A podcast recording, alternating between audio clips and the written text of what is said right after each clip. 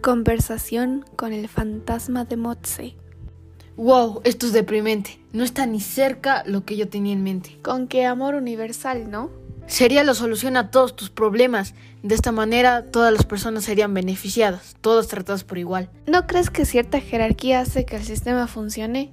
No digo que sea justo, pero siempre va a existir un poquito de desigualdad.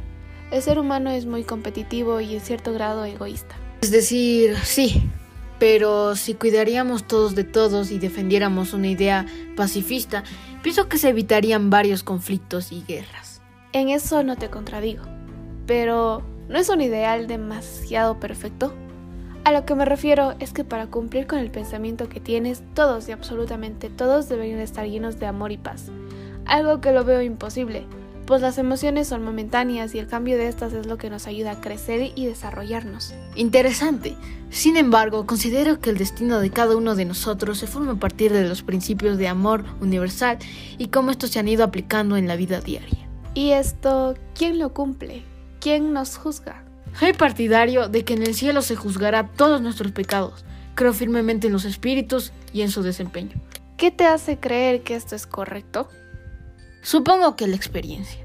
La vida me ha quitado a las personas que más amo, me ha puesto en situaciones desgarradoras y me ha mostrado realidades angustiosas. ¿Es por eso que tienes ideales y creencias tan perfectas y casi imposibles? Sí, pienso que sí. ¿Crees que sí son aplicables a tu actualidad? Pienso que son muy obvias, pero a la vez poco realistas. Como te habrás podido dar cuenta, no vivimos en una utopía perfecta. Estamos rodeados de varios problemas sociales y si todos aplicáramos los principios e ideales, esos problemas probablemente no existirían y seguramente la evolución del hombre sería demasiado lenta. No digo que esté mal lo que dice, solo pienso que es algo muy general, cosa que lo escuchamos de forma muy redundante todo el tiempo. Ya veo. También me di cuenta que su sistema político no es el mejor. Definitivamente no lo es. Tú hablaste sobre eso. ¿Me lo recuerdas? Sí, claro. Como algunos sabrán, yo tenía una escuela de filosofía y tratábamos temas religiosos y políticos. Decía que los funcionarios deberían ser elegidos y ascendidos de acuerdo a sus méritos y logros. Concuerdo definitivamente contigo. Somos el claro ejemplo de que eso no se está cumpliendo.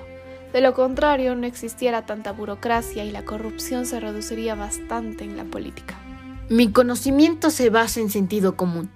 Capaz por eso te parece algo demasiado obvio, pero a la vez poco realista. Obvio porque es en sentido común y poco realista, porque al ser humano es tan complejo que siempre vas a ver a alguien diferente que ponga desorden. Concuerdo con lo último que dijiste, pero para poder generar conocimiento e ideas más aplicables a nuestra vida y de los demás, ¿no es mejor discutir, conversar o dialogar con el resto?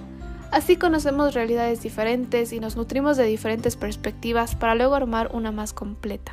Me llama mucho la atención lo que me dices. Definitivamente tu profesor de filosofía te hace pensar hasta quemarte las neuronas. sí, me pasa. Ha sido un gusto conversar contigo. ¿Ves que mediante la dialéctica podemos adquirir nuevos conocimientos y perspectivas? Así veo. Me hubiese gustado experimentar más de esto en mi época. Para finalizar, ¿alguna frase que nos puedas compartir? Tengo una frase que te va a gustar. Leer demasiados libros es peligroso.